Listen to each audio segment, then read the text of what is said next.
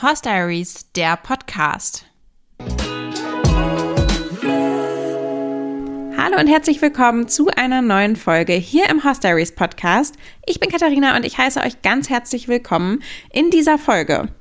Heute geht es um den kleinen Fürstino. Es gibt ein Update zu meinem kleinen Schatz, wie ich ihn so gerne nenne. Der kleine Fürstino ist mein selbstgezogener Wallach, mein Dressur-Nachwuchspferd, der tatsächlich seit gestern in der Klinik steht und ja, ich erzähle euch in dieser Folge einfach mal, wie es dazu gekommen ist, was er eigentlich hat und ähm, welche Diagnostik bisher durchgeführt wurde, wie der aktuelle Stand ist. Wenn diese Folge online kommt, dann ist das tatsächlich ganz brandaktuell. Also ich werde euch alles erzählen, was ich selber weiß und auch was ich noch nicht weiß. Ich nehme diese Folge am Freitagabend auf. Ich melde mich gerade bei euch aus Köln, aus dem Hotel, denn ich bin hier für die Creator Days, ein Event, das auf der Spoga stattfindet, rund um Influencer Marketing und werde hier das Wochenende in Köln verbringen. Und die Folge kommt bei euch am Sonntag online, also ist insofern, ja, ganz aktuell. Wir machen aber erstmal, würde ich sagen, einen kleinen Zeitsprung, denn das letzte Fürstino-Update ist echt lange her. Es ging im letzten Jahr, glaube ich, die letzte Folge zu Fürstino online. Ähm, und ich knüpfe da einmal so ein bisschen an, um euch einen kleinen Überblick zu geben. Also im letzten Sommer war Fürstino nochmal in Beritt bei der lieben Sabrina, die ihr ja in der letzten Folge gehört habt, und hat den Sommer und Herbst über da nochmal quasi Vollberitt genossen und ich habe ihn aber auch schon mitgeritten und bin ihn da im Unterricht geritten. Das hat alles super geklappt, hat sehr, sehr viel Spaß gemacht. Wir sind drinnen geritten, draußen geritten, haben sogar schon mal einen kleinen Ausritt gemacht. Also das ist alles sehr, sehr gut gelaufen. Ich habe mich dann entschieden, zu Dezember den Stall zu wechseln, einfach weil der Stall, in dem Sabrina ihre Pferde betreut, für mich langfristig zu weit ist. Also ich bin dahin so ja, ich glaube 45 Kilometer pro Strecke gefahren und das finde ich auf Dauer einfach zu weit. Also einerseits aus Zeitgründen, aber auch aus Umweltgründen möchte ich nicht 90 Kilometer Autofahrt für einmal Reiten immer auf mich nehmen müssen. Daher habe ich mich nach einem anderen Stall umgesehen, was, wie ihr euch vorstellen könnt, nicht so ganz leicht war. Ich bin doch, was Ställe angeht, relativ anspruchsvoll und mir war das ganz wichtig, dass ähm, die Futterqualität stimmt, dass es genügend Auslauf gibt und dass die Boxen gut gemistet werden und so weiter und so fort. Ich habe aber tatsächlich so einen Stall gefunden, der wirklich unglaublich schön ist. Also der Stall ist alles, was ich mir je gewünscht habe, wenn man das so über einen Stall sagen kann. Aber der Stall ist ähm, vor kurzem saniert worden und ist sehr, sehr klug neu geplant worden und dadurch einfach wirklich optimal auf sportliches Reiten ausgelegt, so kann man das, glaube ich, sagen. Ich habe dann im Dezember dort einen Platz bekommen, nachdem wir ein bisschen auf der Warteliste waren. Und ähm, genau, dann den Stall gewechselt, mich auch sehr, sehr schnell dort eingelebt. Also ganz ähm, eine ganz liebe Stallgemeinschaft, ganz nette, fürsorgliche Stallbesitzer und auch Fürstino hat sich sehr gut eingelebt. Er hatte doch ein bisschen mit der Umstellung zu tun. Also man hat ihm das schon sehr angemerkt, ähm, dass er ein bisschen irritiert war von dem Stallwechsel. Er hatte ja auch eine feste Jungsherde im, im letzten Stall und das hat er dann, glaube ich, doch schon so ein bisschen seine Freunde vermisst und Mittlerweile ist alles gut, er hat neue Freunde gefunden und ähm, er kommt auch genauso viel raus wie vorher. Das ist auch tatsächlich was, was ich öfter gefragt wurde. Ich glaube einfach, weil der Stall sehr schön aussieht, geht man irgendwie davon aus, dass es ein Stall ist, in dem Pferde wenig rauskommen. Das ist aber nicht so. Also er steht genauso viel draußen wie vorher. Ähm, allerdings jetzt auf dem Paddock im alten Stall hatte er noch Sommerweide tatsächlich bis Dezember gehabt und ähm, fühlt sich sehr, sehr wohl. Um mir den Einstieg so ein bisschen zu erleichtern und gut reinzukommen, hatte ich auch jetzt im Dezember und Januar Vollberitt im neuen Stall gebucht. Das war natürlich für mich total super, weil ich immer dann Unterricht reiten konnte unter der Woche, wenn ich zum Reiten gekommen bin und wenn ich nicht konnte, eben auch wusste, dass er immer perfekt ähm, versorgt und bewegt ist. Also das hat mir auf jeden Fall auch nochmal die Umstellung erleichtert.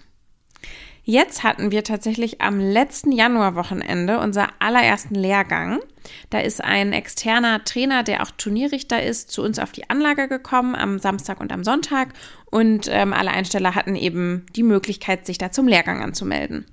Das habe ich gemacht, weil ich das immer total interessant finde, jetzt so abseits vom täglichen Training einfach nochmal neuen Input zu bekommen und auch nochmal Input von jemandem, der eben das Pferd nicht jeden Tag sieht und jemand, der auch sehr stark diese Turnierperspektive hat.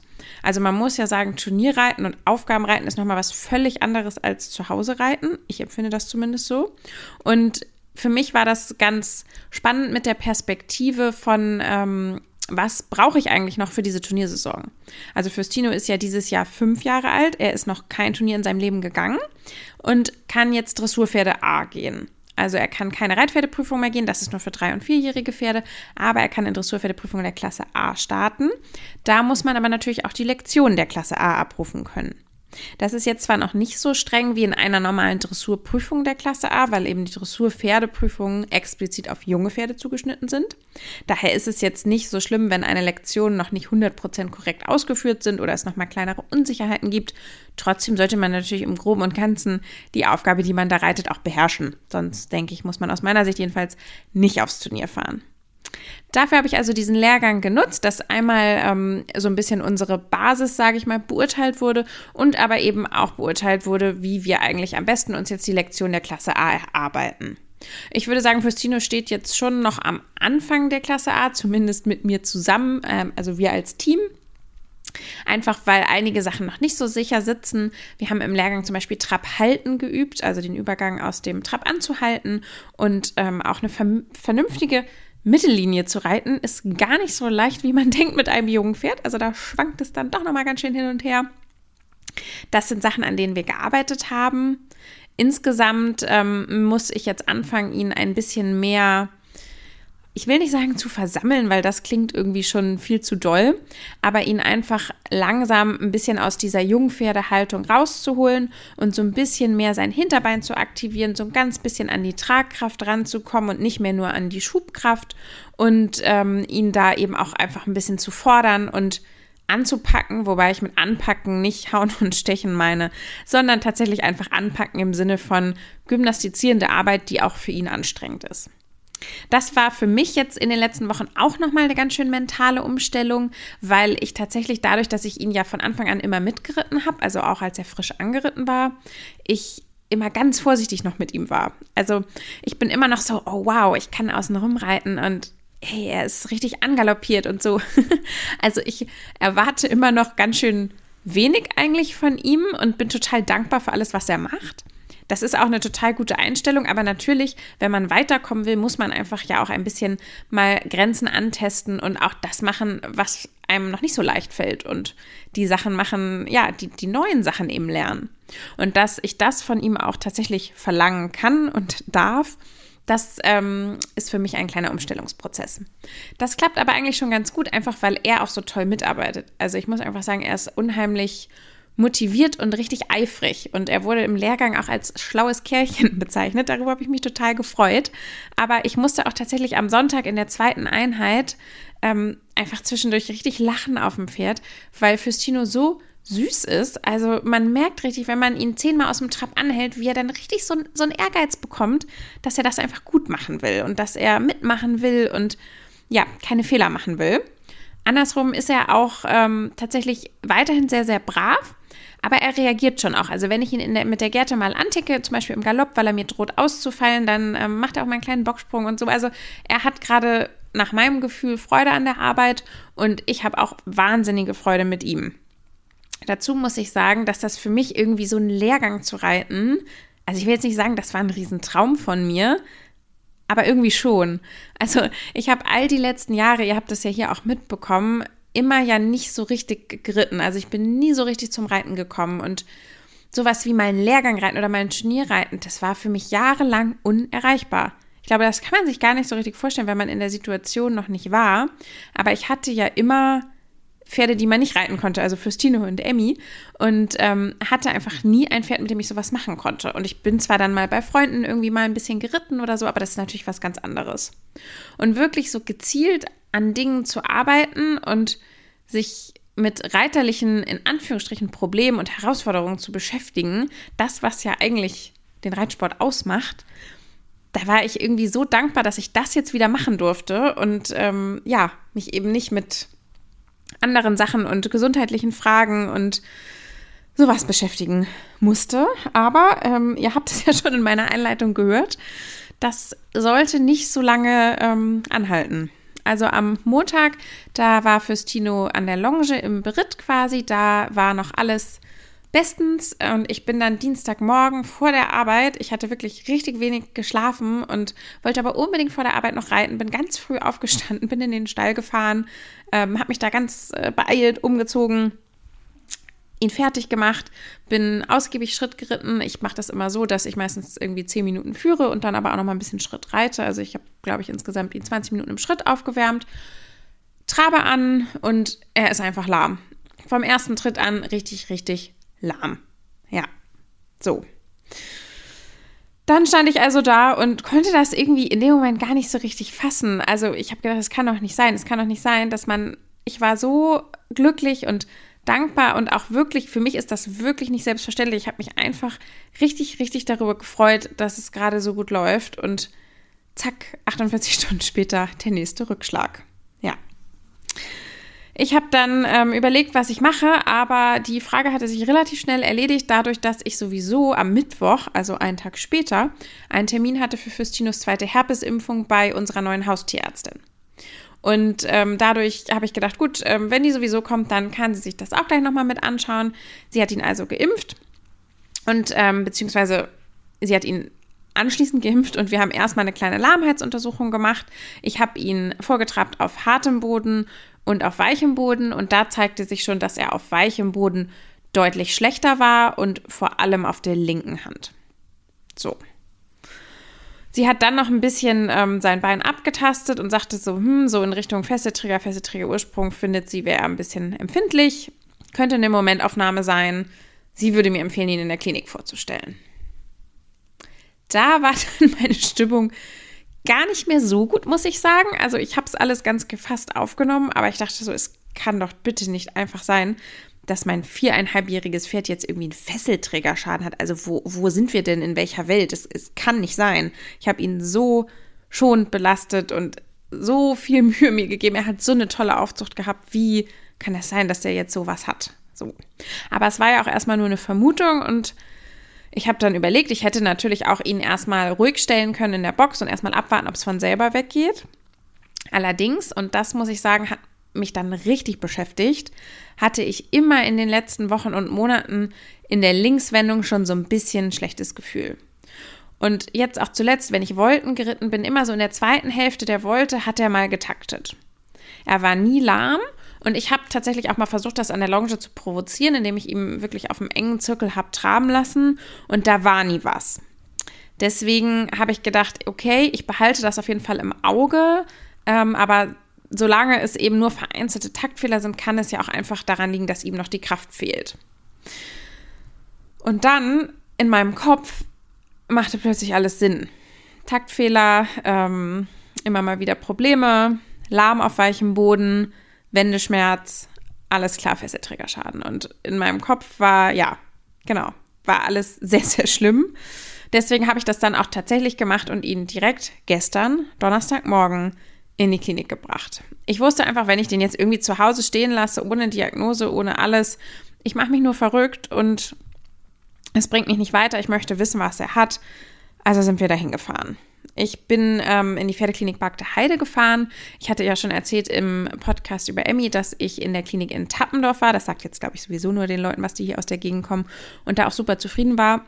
Da habe ich dieses Mal keinen Termin bekommen und habe irgendwie dann danach auch gedacht, ja, ist auch eigentlich ganz gut, dass ich da jetzt nicht hinfahren muss, weil das wäre für mich das erste Mal gewesen, seitdem Emmy eingeschläfert wurde. Sie wurde dort eben auch ja in der Klinik vor Ort eingeschläfert und da habe ich in dem Moment, als ich den Termin gemacht habe, gar nicht drüber nachgedacht, aber im Nachhinein war ich froh, dass ich da jetzt nicht hinfahren musste.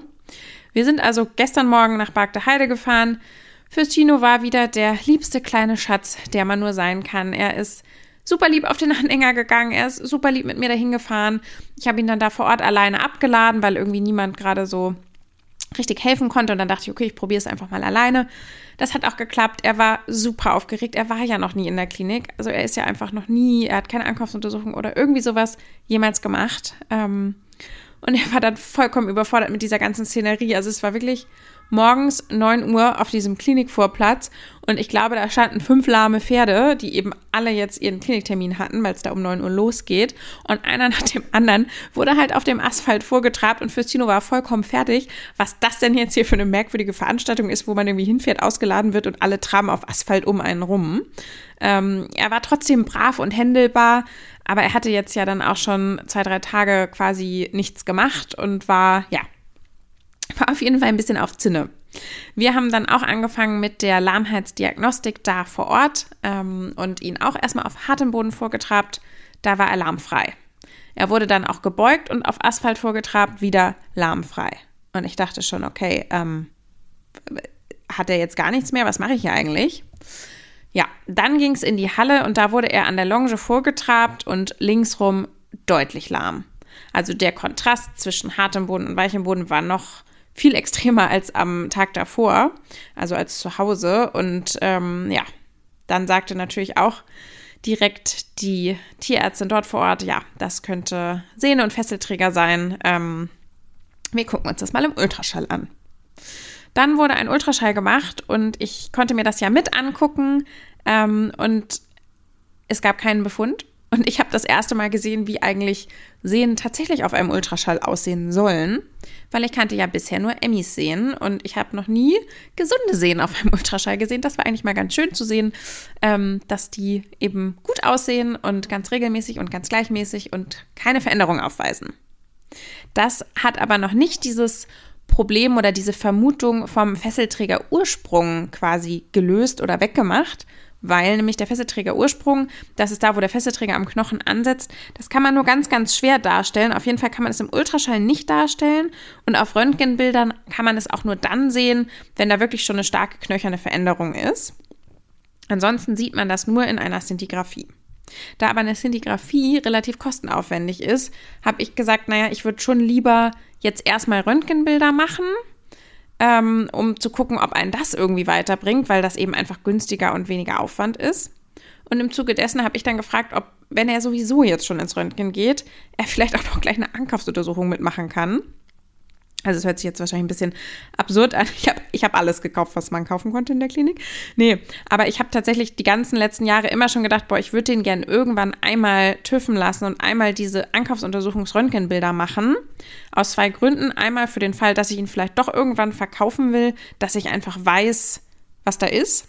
Dann auch für, für mich selber, dass ich weiß, was da ist, weil zum Beispiel Emmy hatte Chips ähm, und Chips können ja vererblich sein und das hätte ich gerne gewusst, ob er eigentlich welche hat und wie die liegen und ob man die weiter beobachten muss. Und dann finde ich es auch einfach sinnvoll, wenn beim Pferd im Laufe seines Lebens irgendwann Probleme auftreten und man alte Röntgenbilder hat, dann kann man einfach immer vergleichen. Das war zum Beispiel bei Emmy total hilfreich, dass man einfach immer gucken konnte, ah, okay, hier ist irgendwie ein Befund, der sieht ein bisschen komisch aus, aber okay, wir haben alte Röntgenbilder vor sieben Jahren, sah dieser komische Befund schon genauso aus. Also der kann dann nicht Ursache sein für etwas. So kann man, ja, finde ich, ähm, immer ganz gut mal eine Bestandsaufnahme machen. Und wie gesagt, er musste eh ins Röntgen, er musste eh nochmal sediert werden, also hat er nochmal 18 Bilder on top bekommen, nämlich die Ankaufsuntersuchungsbilder. Ich musste dann in der Zeit im Wartezimmer warten, habe mir dann Kaffee geholt und ähm, ja, darüber nachgedacht, warum ich eigentlich reite. Und in der Zeit wurde Fürstino geröntgt. Ich wurde dann quasi zur Besprechung der Bilder wieder reingeholt und ähm, um den Spannungsbogen nicht zu sehr zu spannen, ähm, die Röntgenbilder waren ohne Befund. Also alle 18 Stück sehen sehr, sehr gut aus. Er hat keinen einzigen Chip, er hat keine Veränderungen, er hat an zwei Stellen Dinge, die man ganz eventuell sehen könnte, wenn man wollte. Das ist aber alles weit weg von diesen Risikobefunden. Also im Rahmen der Ankaufsuntersuchung gibt es jetzt ja nur noch Risikobefunde, die quasi vermerkt werden und ähm, andere kleinere Befunde sind dann im Rahmen dieser Ankaufsuntersuchung nicht mehr so relevant. Auf jeden Fall wären das, wenn überhaupt, nur sehr kleine Befunde. Das waren natürlich erstmal gute Nachrichten, hat mich aber in der Lahmheitsdiagnostik nicht weitergebracht. Und dann ging es so um die Frage, okay, wie geht es jetzt weiter? Man hätte dann entweder sich entscheiden können, einmal ähm, abzuspritzen, also zu anästhesieren. Das bedeutet, dass man im Pferdebein die verschiedenen ähm, Regionen quasi betäubt und dann guckt, auf welche Betäubung das Pferd in dem Sinne anschlägt, als dass es dann nicht mehr lahmt. Und so kann man eben zumindest schon mal genauer lokalisieren, wo eigentlich der Schmerz sitzt. Das Problem ist aber, dass das auch ein gewisses Risiko mit sich bringt bei so frischen Verletzungen, wie es bei Fürstino war. Denn Pferde können auch lahmen aufgrund einer Fissur am Knochen, das bedeutet aufgrund eines kleinen Haarrisses im Knochen. Und eine solche Fissur, wenn die frisch ist, sieht man die nicht auf Röntgenbildern. Und bei Fürstino ist es so, dass er sehr viel und sehr gerne mit seinem Paddock-Freund spielt. Das bedeutet, wenn es jetzt so gewesen wäre, was ich natürlich nicht weiß, dass Fürstino sich beim Spielen auf dem Paddock vielleicht verletzt hat und einen Schlag irgendwo gegen bekommen hat und dann ein kleiner Haares im Knochen ist und ihm das wehtut und man dann diesen Bereich betäubt und das Pferd daraufhin den richtig doll belastet, kann es passieren, dass aus einer Fissur ein Bruch wird und das Pferd dann eben, ähm, ja, kränker ist, als es vorher war durch die Diagnostik. Das war jetzt bei Fürstino nicht so richtig wahrscheinlich, weil er ja auch auf hartem Boden so gut lief und mit einer Fissur, das müsste ja eigentlich auf hartem Boden genauso wehtun wie auf weichem Boden. Also das war jetzt nicht so wahrscheinlich, aber auch nicht so richtig auszuschließen. Und die Alternative war dann eben eine Sintigraphie zu machen, die zwar teuer ist, aber nicht so teuer, wie ich dachte. Also der Preis, der mir gesagt wurde, waren für die Vorderbeine 620 Euro netto. Das ist viel Geld, aber ehrlich gesagt dachte ich, es wäre viel teurer. Vielleicht geht es euch genauso. Also eine Sintigraphie ist anscheinend auch nicht das Schlimmste, was man machen kann. Das Problem bei einer Sintigraphie wiederum ist, dass das Pferd mit ähm, Kontrastmittel vollgespritzt wird und nach dieser Sintigraphie noch ausstrahlen muss. Die müssen also dafür länger in der Klinik bleiben. Ich habe mich letztlich für die Sintigraphie entschieden, weil dies eben ermöglicht, das gesamte Pferdebein einmal zu checken und da auch zu sehen, wo Entzündungen sitzen. Und dieses, wenn es jetzt der Fesselträger-Ursprung ist, den man vermutet hat zu diesem Zeitpunkt, wäre das in einer Szintigraphie eben am allerbesten sichtbar und eigentlich auch nur da sichtbar. Deswegen fand ich das besser als das Abspritzen, weil ich mir ziemlich sicher war, dass dieser Fesselträger-Ursprung wohl das Problem sein könnte. Das ist auch tatsächlich bei jüngeren Pferden, ich habe es danach selber recherchiert und auch mit der Tierärztin besprochen, gar nicht so unüblich, dass auch irgendwie im Rahmen des Wachstums da am Fesselträger-Ursprung durch eine gewisse Belastung Schäden bei jüngeren Pferden entstehen. Ist also nicht jetzt unbedingt ein klassisches alte Pferdeding, was ich eigentlich vorher immer irgendwie dachte in Bezug auf Fesselträgerprobleme. Was man aber definitiv sagen kann bei solchen Problematiken, sowohl Fesselträger als auch Fesselträger-Ursprungsprobleme, ist, dass die sehr langwierig sind und zwar an sich eine gute Heilungschance haben, aber auch relativ hohe Rückfallzahlen das habe ich irgendwie, glaube ich, im Podcast hier noch gar nicht gesagt. Also ich habe zwar erwähnt, dass ähm, ein Fesselträger Ursprungsschaden im Raum stand, aber noch gar nicht, warum das schlimm wäre. Also für diejenigen, die vielleicht gar nicht so im Thema drin sind, das wäre deshalb schlimm, weil es langwierig ist, weil es wahrscheinlich ein halbes Jahr Pause für Festino bedeutet hätte, lange Boxenruhe, ähm, viele, viele unschöne Sachen und ja, auch Ängste in mir freigesetzt hat, weil ja auch letztlich Emmy Probleme am Fesselträger hatte, die nicht so schön waren.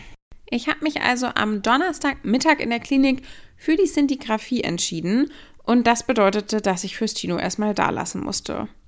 Das war ehrlich gesagt ganz schön schwierig für mich und er tat mir unheimlich leid. Also es war für ihn jetzt alles so viel Stress, da morgens in der Klinik ausgeladen zu werden, ohne irgendwie überhaupt zu verstehen, was da passiert. Dann musste er zweimal sediert werden, einmal für den Ultraschall und nochmal auch für die Röntgenbilder. Und dann habe ich ihn auch noch dagelassen in irgendeiner Box, in irgendeiner Stallgasse, wo er niemanden kennt. Also das, ja, tat mir wirklich sehr, sehr leid und wie gesagt, war, war für mich schwierig, war aber die einzige Möglichkeit, weil man eben eine Sintigraphie immer nur in Verbindung mit so einem Klinikaufenthalt machen kann. Deshalb gab es da keine andere Lösung. Die Sintigraphie wurde dann heute Mittag durchgeführt und ich wusste schon, dass ich nicht dabei sein kann, weil ich auf dem Weg nach Köln war. Und ähm, ja, die Tierärztin hatte mir aber zugesagt, dass sie mich direkt anruft. Ich habe also auf der Fahrt hierher die ganze Zeit gewartet, dass das Telefon klingelt, habe zur Ablenkung mit einer Freundin telefoniert und ja, immer ähm, gewartet, wann wohl der andere Anruf reinkommt. Irgendwann kam dann ein Anruf von Anonym und da dachte ich schon, okay, das wird wohl die Klinik sein.